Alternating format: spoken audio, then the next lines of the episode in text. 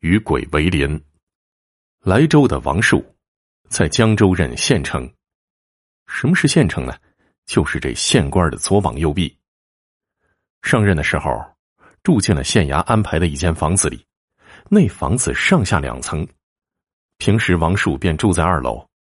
宅子前后都是街道，左右都是房子，中间也只有木头隔开，阴不能隔。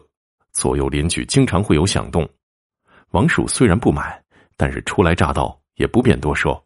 但尤其是左边的邻居，经常夜间走动，发出声响，让王树是苦不堪言。如此三四天之后，王树清晨去衙门时，便想找邻居说说。一看这大门紧闭，知道邻居晚间有什么活计，所以睡得晚些，早上也起不来。到了晚上，王树回来的时候，那邻居的大门还是紧闭的，也没有灯光。王树无奈了，便把此事放了下来。到了夜间，王树刚睡下，隔壁又有了上下楼的踱步声音，那声音经久不绝，吵得王树是心烦气躁。于是走到了墙边，狠狠的敲了两下，那声音才平静了下来。王树以为对方知道了自己的不满，也就放心睡了。可是到了半夜，他又被隔壁走路的声音吵醒了，怒火中烧，正准备破口大骂呢，突然一想。不由得大惊失色，原来那中间的幕墙总会有缝隙。隔壁邻居既然不睡，在忙什么的话，为什么一点灯光都透不过来呢？哪有人会在黑暗中行动啊？王树本是衙门中人，职业使然，不免心里又一想：莫不是隔壁邻居家有什么见不得人的勾当，所以才在大半夜在家不开灯进行？一念及此。他便偷偷的起床，蹑手蹑脚的来到幕墙，趴在上面贴着耳朵偷听，希望能偷听到事情的真相。没想到，王树这不听不知道，一听是吓一跳啊，魂儿都差点吓没了。只听一老者的声音说：“这都十天了，为何松儿还不回家呢？”一个老婆婆回答道。他在十里铺又不近，你又不是不知。他平时都一个月回家一次，怕是那酒庄事务繁忙。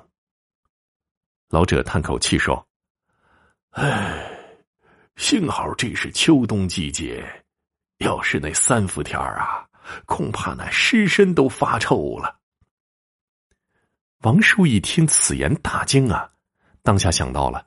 是不是这老两口杀了人，在家等着儿子回来处理尸体呢？又想，是不是死的就是这老两口？自己在听这两个鬼在对话呢？当下心里十分恐惧，不敢再听了，只得又轻轻的上了床。隔壁依旧是不时有脚步声传来，王树无法入眠，只得在恐惧中熬到天亮。鸡鸣之后，匆忙起床，来到县衙。找到了知县，报告昨夜见的事儿。